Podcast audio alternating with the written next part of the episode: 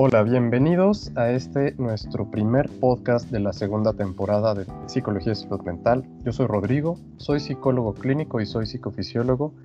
y el día de hoy tenemos como invitado a una persona que yo admiro mucho. Él es el doctor Edilberto Peña de León. Me gustaría platicarles un poco sobre su trayectoria. Él es médico cirujano por la Universidad La Salle y psiquiatra por la Universidad La Salle también. Neuropsiquiatra por la Universidad Nacional Autónoma de México con sede en el Instituto Nacional de Neurología y Neurocirugía Manuel Velasco Suárez. Maestro en Ciencias Médicas por la Universidad Nacional Autónoma de México con sede en el Instituto Nacional de Nutrición y Ciencias Médicas Salvador Subirán. Fundador de la Clínica de la Memoria en Médica Sur y fundador y director de investigación del Instituto de Neurociencias, Investigación y Desarrollo Emocional INCIDE. Socio fundador de Medical Fibromialgia, fundador y director general del Centro de Investigación en Sistema Nervioso CISN de México, presidente de la Sociedad Mexicana de Neuromodulación SC, coordinador de la sección de medios de comunicación de la Asociación Psiquiátrica Mexicana, miembro del Consejo de la Asociación de Internet de México y director del Consejo Médico de la Fundación Mexicana para la Fibromialgia. Actualmente, él es autor de artículos de investigación en libros nacionales e internacionales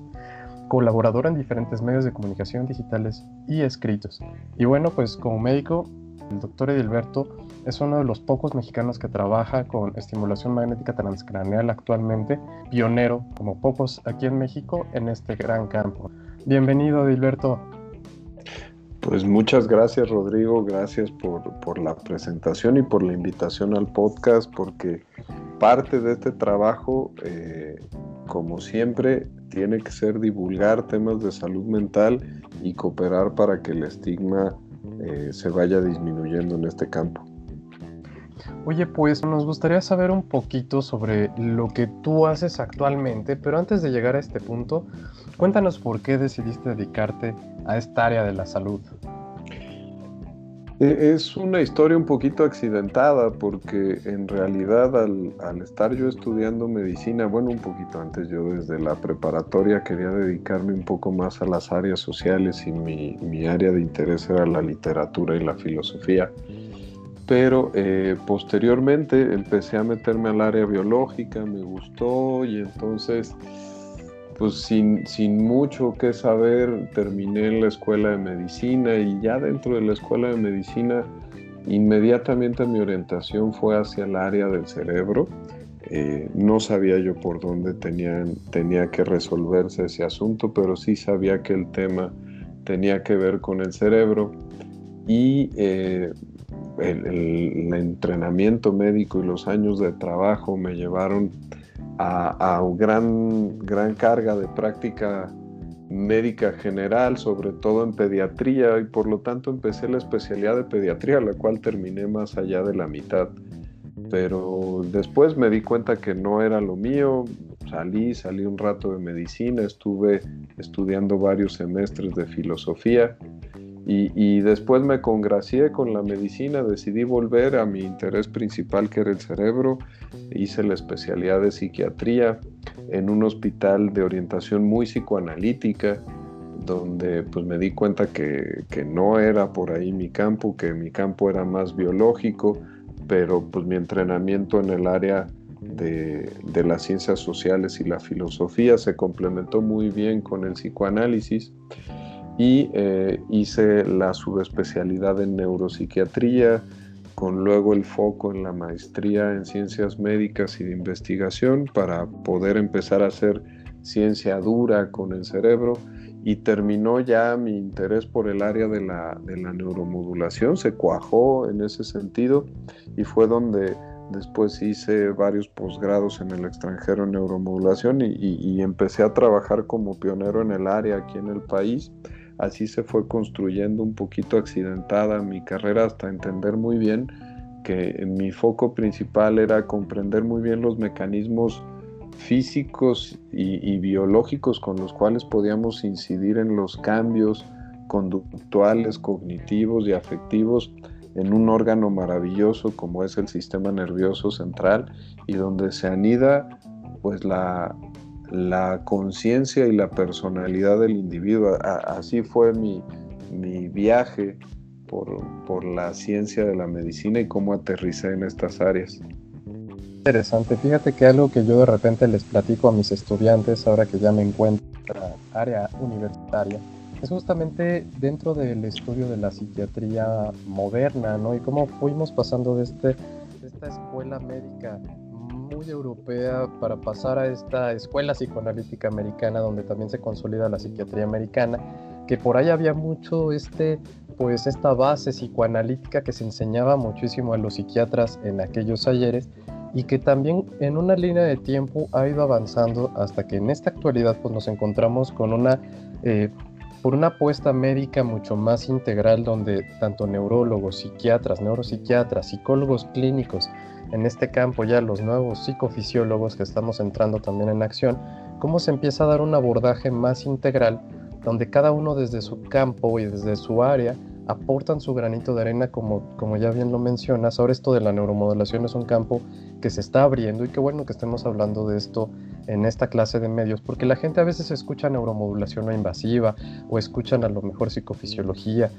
escuchan MT, neurofeedback, que a veces no saben a qué nos referimos con todo esto, pero al final del día, hasta los mismos estudiantes, ¿no? Y eso te lo puedo decir yo porque los veo, seguramente también te ha tocado, es como, bueno, no conocemos mucho de esto, pero cuando empezamos entonces a hablar de que existen estos avances eh, en tecnología, ya son vías también con las cuales ellos pueden aprender que no nada más es limitativo quizá lo que se enseñaba antes, ¿no? Y qué bueno que en, este, en esta idea de integración donde pasaste pues por estos, eh, estas experiencias, al final terminaste en esto, ¿no? Que es algo muy, muy padre. Y a mí me gustaría preguntarte cuáles son los retos más importantes ¿no? que has notado a lo largo de tu carrera y pues eh, en esto que es eh, el campo que tú decidiste trabajar estar hablando de cómo se fue desarrollando toda la tecnología en el ámbito de la neuromodulación y de los tratamientos somáticos, físicos y biológicos dentro del cerebro, pues fue, fue un poquito accidentado. Eh, de repente veíamos que gente bien intencionada, pero no con un apego científico, pues podía tener hipótesis, creía que podía influir en el cerebro con ciertos imanes, electrodos, dispositivos, pero no se ajustaban a los mecanismos de comprobación científica.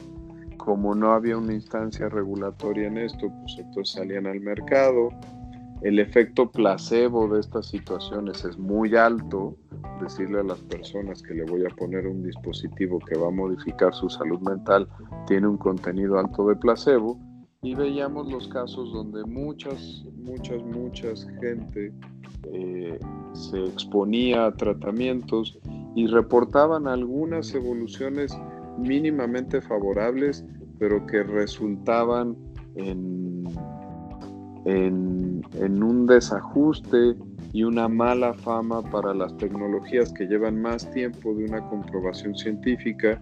que el método es más lento, más difícil, más pesado, cuesta más dinero para lograr las instancias regulatorias y para fundamentar una ciencia dentro del área de la neuromodulación. Por eso fue que hace casi tres años creamos la Sociedad Mexicana de Neuromodulación para agrupar todos los esfuerzos en el área y que entonces pudiéramos contar con alguien que tuviera una eh, capacidad mediadora con los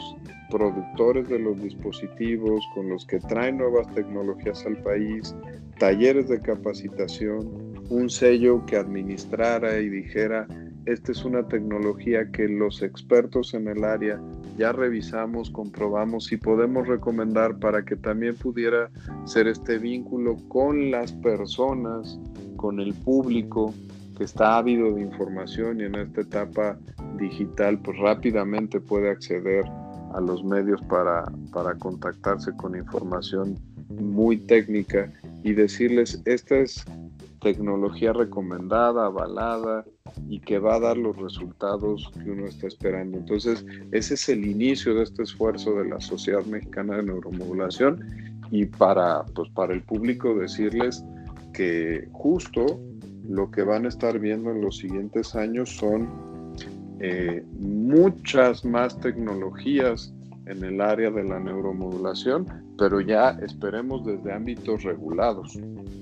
Como bien mencionas, Doc, hay un libro que justamente habla de todas las pseudociencias,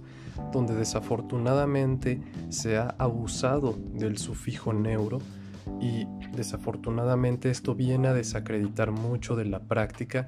donde incluso se da por hecho que es un método científico, aunque no lo sea así. ¿O tú qué piensas, Doc? Sí, justo eh, un chiste y un meme en el área de los que nos dedicamos al cerebro es estarle poniendo neuro a todo, ¿no? Neuromarketing, eh, el neuro refresco, el neuro yogur. Eh, hacemos este tipo de bromas, pero la realidad, y lo dices muy bien,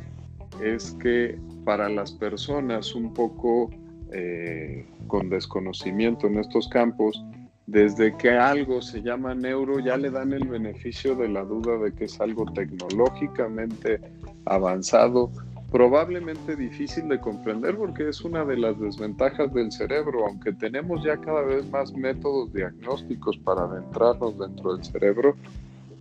la realidad es que no podemos hacer el estudio diagnóstico y demostrarle a un paciente que tiene trastorno bipolar o que tiene un trastorno de ansiedad. Todavía no se lo podemos cuantificar y medir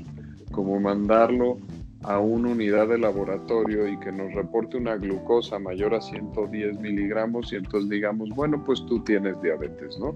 Todavía no podemos tener ese tipo de medidas concretas en el área de las neurociencias y esto hace pues que todo lo que lleve el prefijo neuro, pues le damos el beneficio de que puede ser algo abstracto, que a lo mejor yo no lo entiendo, pero que puede tener un fundamento tecnológico y que es muy avanzado y entonces pues déjenme averiguar un poquito que puede cambiar y mejorar mi calidad de vida. Entonces lo, tienes muy bien detectado, Rodri, como eh, ante este ámbito y este crecimiento de todo lo que se llama neuro, pues teníamos que tener una respuesta oficializada. Y una pregunta, por ejemplo, porque hay, hay, personas que nos escuchan afortunadamente desde muchos lugares del mundo, eso es algo muy bueno, principalmente en México y Estados Unidos es nuestra audiencia mayor, pero también tenemos muchos estudiantes que llegan a tener esta clase de materiales como lo es el podcast ¿Y qué consejo podrías darle a esas personas que quisieran dedicarse a eso, a esto? ¿Hay lugares donde se enseñe? ¿Qué tan sencillo, qué tan complicado es? Primero, pues que ya aprovechemos la globalización. Tú eh, lo estabas comentando acerca de las personas a las que les llegan estos materiales. La realidad es que así como llegan estos materiales, así también podemos tener acceso ahora a educación de mucho mayor calidad. Si, si yo te planteo que en el 2007 tuve que hacer un año y medio de fila para poder acceder al, al seminario de, de, dos semanas del doctor Álvaro Pascual Leone, que es el, el, gran gurú de la estimulación magnética transcraneal en Harvard, eh, pues era de difícil acceso, súper complicado, muy caro poder llegar ahí y prácticamente pues alguien tenía que pensar que era un esfuerzo de vida para hacer ese sacrificio y obtener beneficios de esto. La realidad actual no es esa, la realidad actual es que uno puede ver seminarios de cualquier persona, eh, ir a una universidad de calidad, poder ver eh, videos y cursos de actualización continua en grandes centros educativos, eh, ponerme a averiguar quién es la autoridad en neuromodulación, en estimulación del nervio vago, en biofeedback, en estimulación de corriente alterna o de corriente directa, escribirle un correo electrónico que me contesten de su laboratorio, poder eh, tener acceso a lo mejor a un video o un curso rápido a un costo súper preferencial. Incluso ahora la pandemia nos ha ayudado también con este, con este acceso. Entonces yo les diría que ahora el mejor consejo es ir directo con los expertos en el área, que ya no tenemos fronteras, ya no tenemos la división de lenguaje, siempre hay una misma manera de podernos encontrar y de poder coincidir con las personas y no quedarnos solamente con el primer granito de información que nos pueda llegar, sino ahora tenemos acceso al mundo, al mundo digital y en grandes tecnologías del cerebro, si no estamos en comunicación con los expertos, en realidad estamos muy alejados de donde se puede trabajar. Como esto bien nos lo has mencionado, sí es bien importante que muchas personas no, no se imaginan, ¿no? Antes, quizás hace unos 10 o 15 años, hubiéramos visto este impedimento para poder, no lo sé, estudiar en, en, el extranjero. Ahora sí, como bien lo mencionas, yo he visto todavía hasta el año pasado hubo un evento justamente a finales del año donde se hacían estas exposiciones de todos estos avances tecnológicos que afortunadamente hay ya algunos mexicanos trabajando en esto y creo que eso da pie a que podamos pensar que ya hay nuevas maneras muy distintas a quizá como lo habíamos visto hace, hace 50 años, que la gente todavía sigue pensando que la psiquiatría es aquella psiquiatría de antes, ¿no? Como muy invasiva, eh, piensan que todo es neurocirugía funcional o que te van a hacer ahí una lobotomía o una lesión. Pues también este es mucho el miedo, ¿no? También el estigma de la psiquiatría. Sí, se quedaron mucho con que la psiquiatría biológica era, eh, había este súper debate donde era la psiquiatría del inconsciente y representada por las terapias como el psicoanálisis y la psiquiatría. Del otro lado de la tribuna. Estaba la psiquiatría biológica que tenía unos fármacos, hay que decir que la historia de los psicofármacos empezó en 1960, nosotros fuimos de las ciencias con fármacos que surgimos más tarde en la historia de la medicina y que los dispositivos médicos pues eran cosas en el área de la neuropsiquiatría eran cosas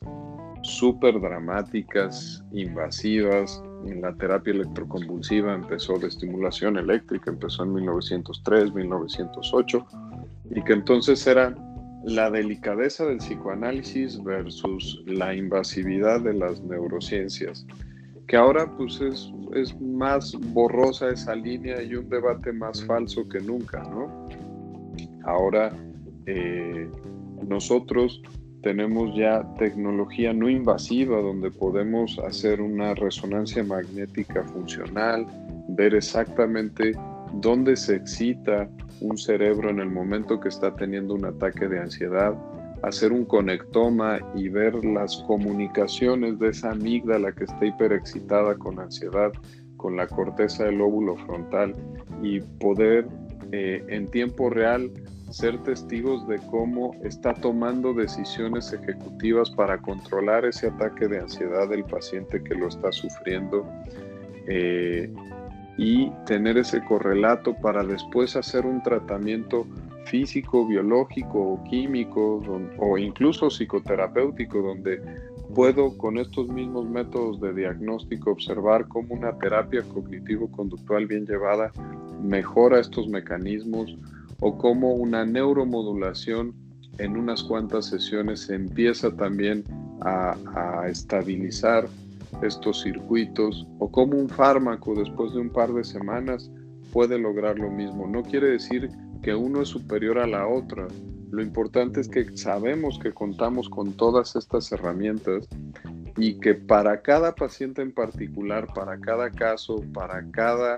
eh, ventaja o desventaja que representa cada uno de nuestros pacientes, le podemos dar la mejor solución. No es decir, ah, ahora toda la psiquiatría tiene que ser con dispositivos, o toda la psiquiatría tiene que ser con terapias, o toda la psiquiatría tiene que ser farmacológica. En muchos casos vamos a combinar y en otros, eh, te podría decir, eh, uno que vi la semana pasada, una paciente con una hipersensibilización central, un síndrome de sensibilización central, donde tuvo varias terapias efectivas cognitivo-conductuales para poder manejar algunos de sus síntomas. Después tuvo que recurrir a terapia farmacológica, pero actualmente está embarazada, cayó en descontrol y estamos utilizando neuromodulación. Entonces, como para diferentes pacientes en diferentes momentos, las neurociencias ya tenemos una respuesta que se puede ajustar a la ventaja que necesita esa persona. Totalmente de acuerdo contigo Entonces eso también nos quiere decir que no todos los pacientes van a recibir el mismo tratamiento y que también hay vías no farmacológicas y mínimamente invasivas en el caso de pacientes con condiciones especiales. Pero esto me hace pensar y preguntarte, ¿qué tipo de población atiendes? ¿Cuáles son los pacientes que más se presentan en tu clínica y en tu proyecto? Mm, es población de, de muchos ámbitos. CISNE, CISNE México, que justamente hoy estamos cumpliendo dos años, el Centro de Investigación en Sistema Nervioso, que eh, nuestro proyecto anterior incide, el Instituto de Neurociencias, Investigación y Desarrollo Emocional, creció a CISNE, una organización con sede en, Colombia y que entonces decidimos ser México y Colombia con un ámbito de, interacción en neurociencias conjunto, eh, creció justamente para poder englobar a, a una atención que pudiéramos darle la respuesta a lo que va necesitando cada paciente. Entonces te puedo decir que aquí tenemos dos o tres neuropsiquiatras, tenemos psiquiatras de hospital general que nos ayudan a evaluar a pacientes que dentro de los hospitales generales en una quimioterapia, en un cáncer, en una cirugía, en eh, en una infección ahora con COVID, pueden atender esas complicaciones que están en los hospitales o a los pacientes psiquiátricos que terminan hospitalizados. Tenemos psiquiatras del adulto mayor y del envejecimiento con foco principal en entender cómo se van modificando las capacidades cognitivas conforme vamos avanzando con la edad. Tenemos psiquiatras y psicólogos de la niñez y de la, y de la adolescencia y adultez joven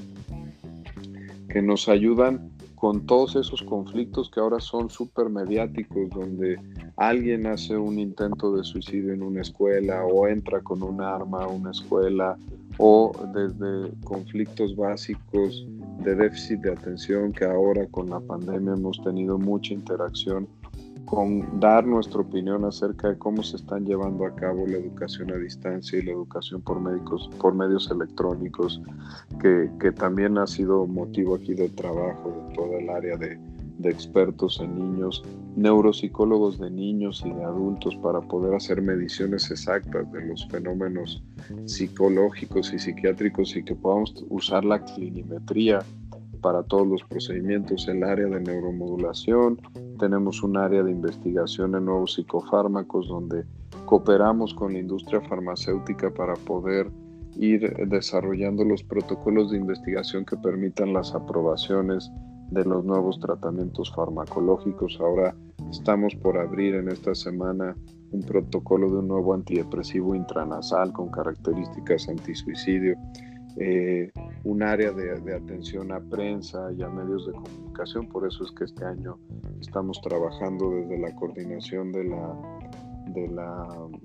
eh, Asociación Psiquiátrica Mexicana, la coordinación de medios de comunicación. Ahí mismo el trabajo con la Asociación de Internet de México para cooperar a la divulgación de las neurociencias dentro del ámbito de la globalización.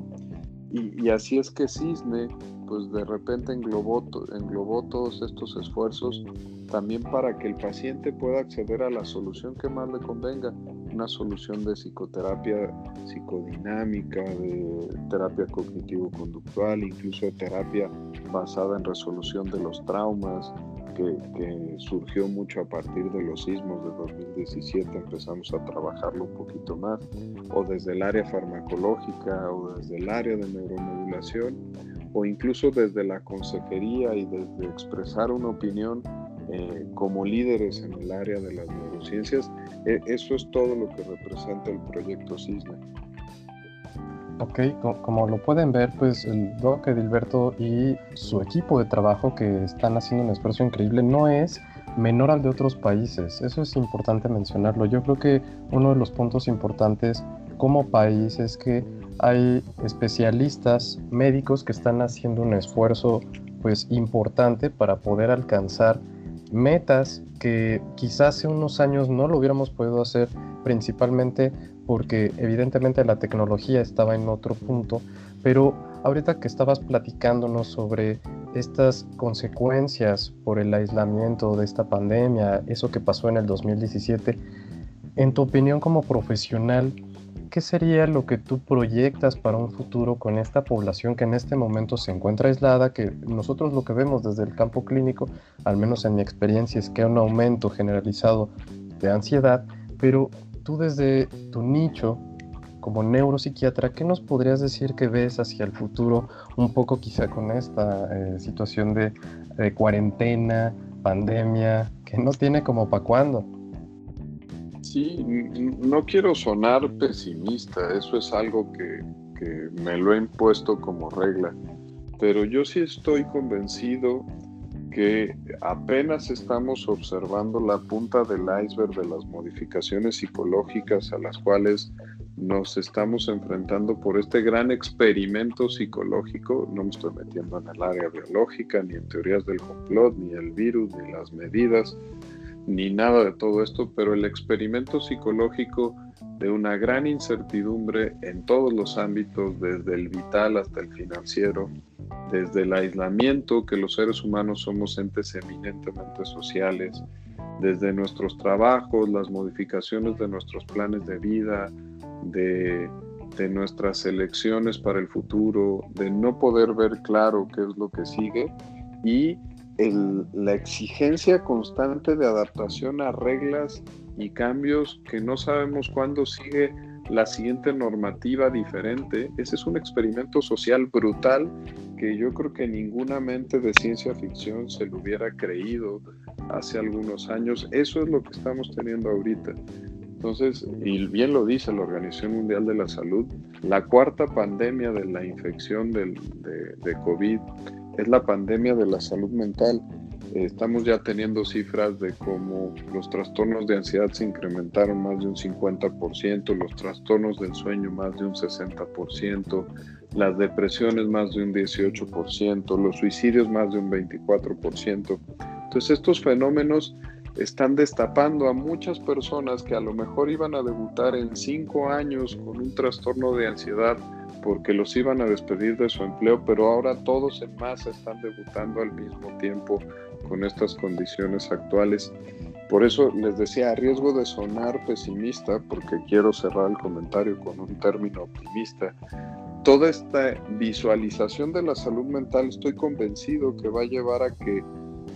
tengamos un rush de años luz de mejoría en cuanto al estigma de la salud mental, porque ahora va a ser demasiado palpable y visible para todo el mundo como para seguirlo negando que está ahí,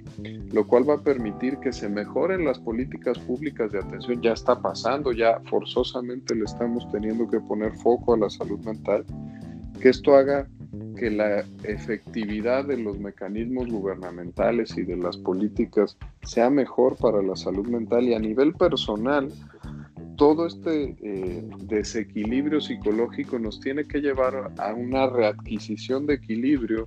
con características de resiliencia, de cómo los seres humanos estamos programados para salir adelante de los problemas y que forzosamente vamos a tener un área de crecimiento en cuanto a salud mental en los años por venir. O sea, yo, yo quiero ser muy optimista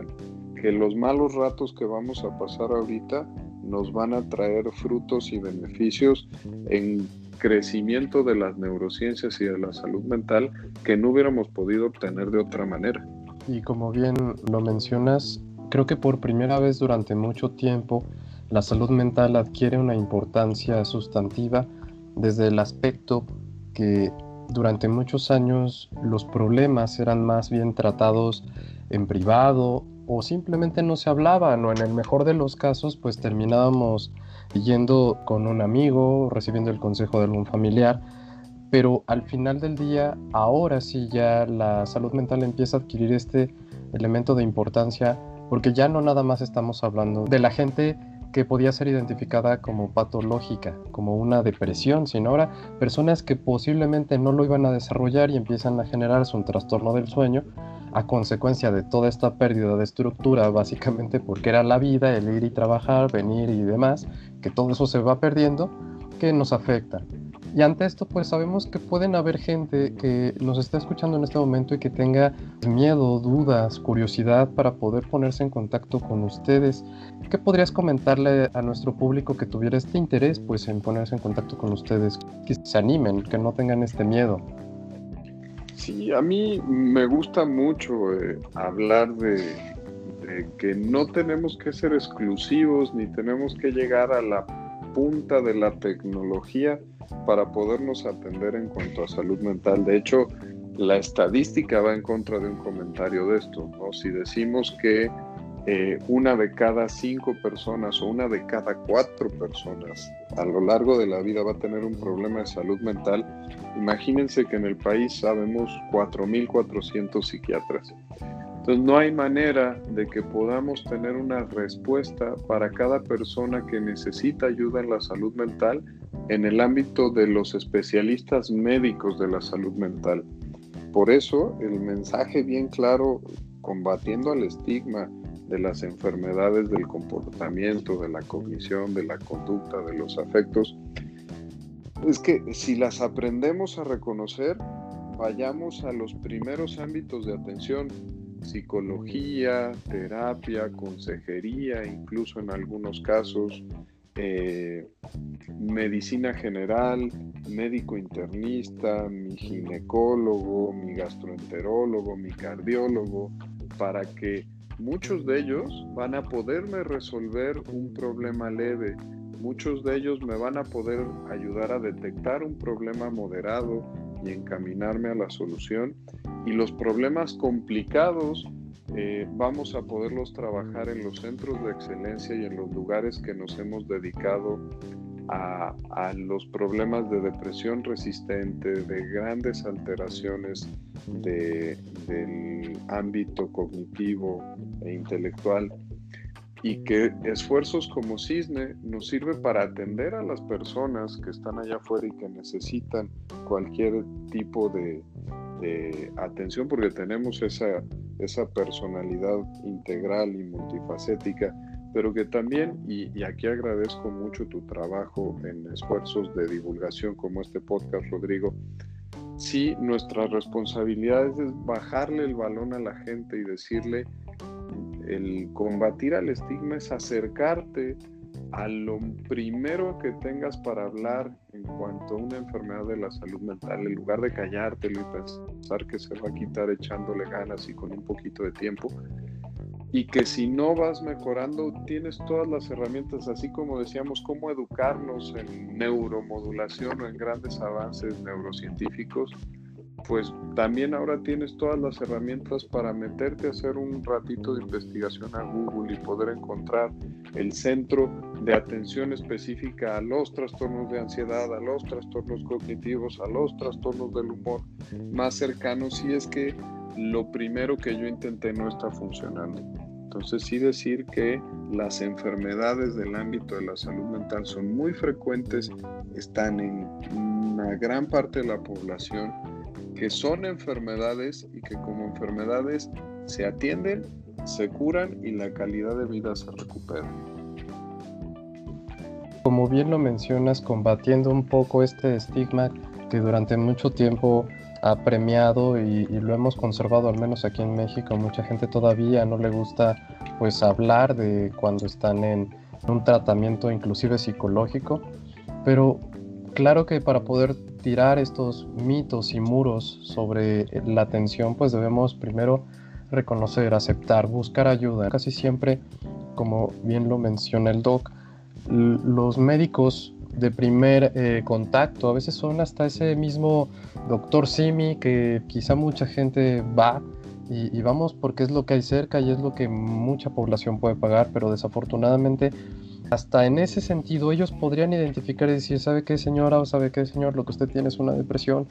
necesita acudir con un especialista y que nosotros nos podamos abrir, pues eso daría como pie a, bastante avance, ¿no? Que eso ya lo estamos observando, cada vez hay más gente que se atiende y eso es algo muy bueno. Y para poder cerrar, también hay mucha gente que, de, la cual nos está escuchando que nos pueden escribir buscando tus servicios, eh, preguntando dónde podemos contactar al doctor Edilberto, dónde podemos encontrarte. CISNE México, el Centro de Investigación Sistema Nervioso, estamos en las plataformas digitales, así estamos, CISNE México en Facebook y en Twitter. Tenemos la página web que es www.cisne.mx y eh, también en el teléfono 55 56 66 56 77. tenemos también, ya somos muy millennials y tenemos un WhatsApp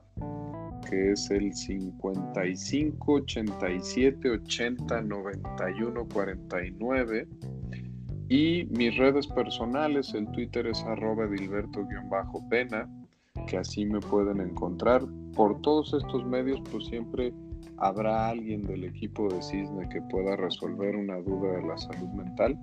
para, para todos aquellos que se quieran acercar con nosotros. Como ya lo pudieron escuchar, el doctor Edilberto es una persona que más allá de ser un excelente médico, es un excelente ser humano, por eso es que estamos haciendo también estos proyectos donde amablemente él está aquí eh, contándonos un poco sobre su trayectoria. Digo, el interés principal, además de poder dar un, poco de tema a, nuestros podcasts, es justamente la divulgación. Creo que un punto importantísimo que en algún podcast personas me preguntaban es qué es eso que haces, a qué se refiere, ¿no? en qué campo se trabaja, con quiénes trabajas. Y justamente estos espacios pues, nos permiten dar pie a que conozcan a la gente que se encuentra en este campo, que día a día están poniendo su granito de arena como todos los especialistas en salud mental lo hacemos. Este podcast es un poco también de eso y nació justamente en medio de la pandemia, donde como un proyecto a título personal pues lo, lo hacemos, ¿no? Y bueno, ahora en esta segunda fase de nuestro podcast, que es la temporada 2, invitamos a algunos especialistas que justamente pues nos hablan de, su trayectoria, de lo que están haciendo en este mismo campo y pues para nosotros es, es un honor tener, tenerlos como invitados. En este caso nos tocó con el doctor Edilberto, a quien agradecemos. Como ya lo pudieron escuchar, allí está en las redes sociales donde lo podemos encontrar, tanto de manera personal como a nivel institucional. Y bueno, pues si tú eres un paciente, una persona que no está diagnosticada y tienes esta eh, necesidad de ser atendido, acércate a los especialistas. No tiene que ser necesariamente con nosotros, pero busca atención, porque como ya lo hemos visto, hace poco se conmemoró el Día Internacional de la Prevención del Suicidio y pues lamentablemente las cifras continúan subiendo. Sí, mm, hay que decir que en México todavía estamos en semáforo verde, ahora que están de moda los semáforos. Eh, México estamos en semáforo verde en cuanto a suicidio, tenemos 5.2 suicidios por cada 100.000 habitantes. Aquí en el país tenemos países con 23, con 30 habitantes por cada 100.000. Estados Unidos está en 12 por cada 100.000. Pero esto no quiere decir que estemos tranquilos de 1973 a ahora, México creció de 1.1 suicidios por cada 100.000 habitantes a 5.2. Hemos crecido cinco veces. Además de que el suicidio representa la segunda causa de mortalidad entre los jóvenes de 15 a 30 años, solo atrás de los accidentes automovilísticos. Entonces, es algo que le tenemos que poner atención. Exponencialmente ha crecido en este grupo poblacional es algo que no podemos cerrar los ojos y que días internacionales como el 10 de septiembre sirven específicamente para eso, para que visualicemos, para que la discusión vaya al respecto y para que podamos entender cómo ayudar a las personas que están pues en esta situación tan difícil como pensar atentar contra su vida. las estadísticas no mienten, ¿no? El doc pues es una persona muy actualizada en esto. Nosotros eh, agradecemos, pues ya se nos, se nos, termina nuestro tiempo de podcast, eh, doctor Edilberto, pero te agradecemos por haber estado presente con nosotros, por habernos brindado esta hora de información sumamente valiosa para toda la gente que te está escuchando, para las personas que se quieren animar tal vez en algún momento a estudiar esto mismo que hoy tú haces. Y pues para todos los curiosos que al final del día nos, nos ayuda también como, como cultura general, saber que hay formas en las cuales podemos atendernos y porque no está de más, tal vez el que nos escuche no lo necesite, pero una persona que lo conoce, sí. Pues doctor, te agradecemos mucho, ya lo tienen, el doctor Edilberto, sus redes sociales. muchísimas gracias por haber estado con nosotros en este podcast de PCM Salud Mental. Hombre, gracias a ti Rodrigo y es un honor colaborar con esfuerzos como este. Un abrazo. Queremos agradecerles a ustedes, nuestra audiencia. Si has encontrado útil este podcast, siéntete libre de poder compartirlo con las personas que creas que les podría ser útil también. Si te ha gustado, puedes seguirnos en redes sociales como arroba psicmental y puedes seguirme también en mis redes sociales como arroba. Muchísimas gracias, ten una excelente tarde y nos vemos en el siguiente podcast. Chao.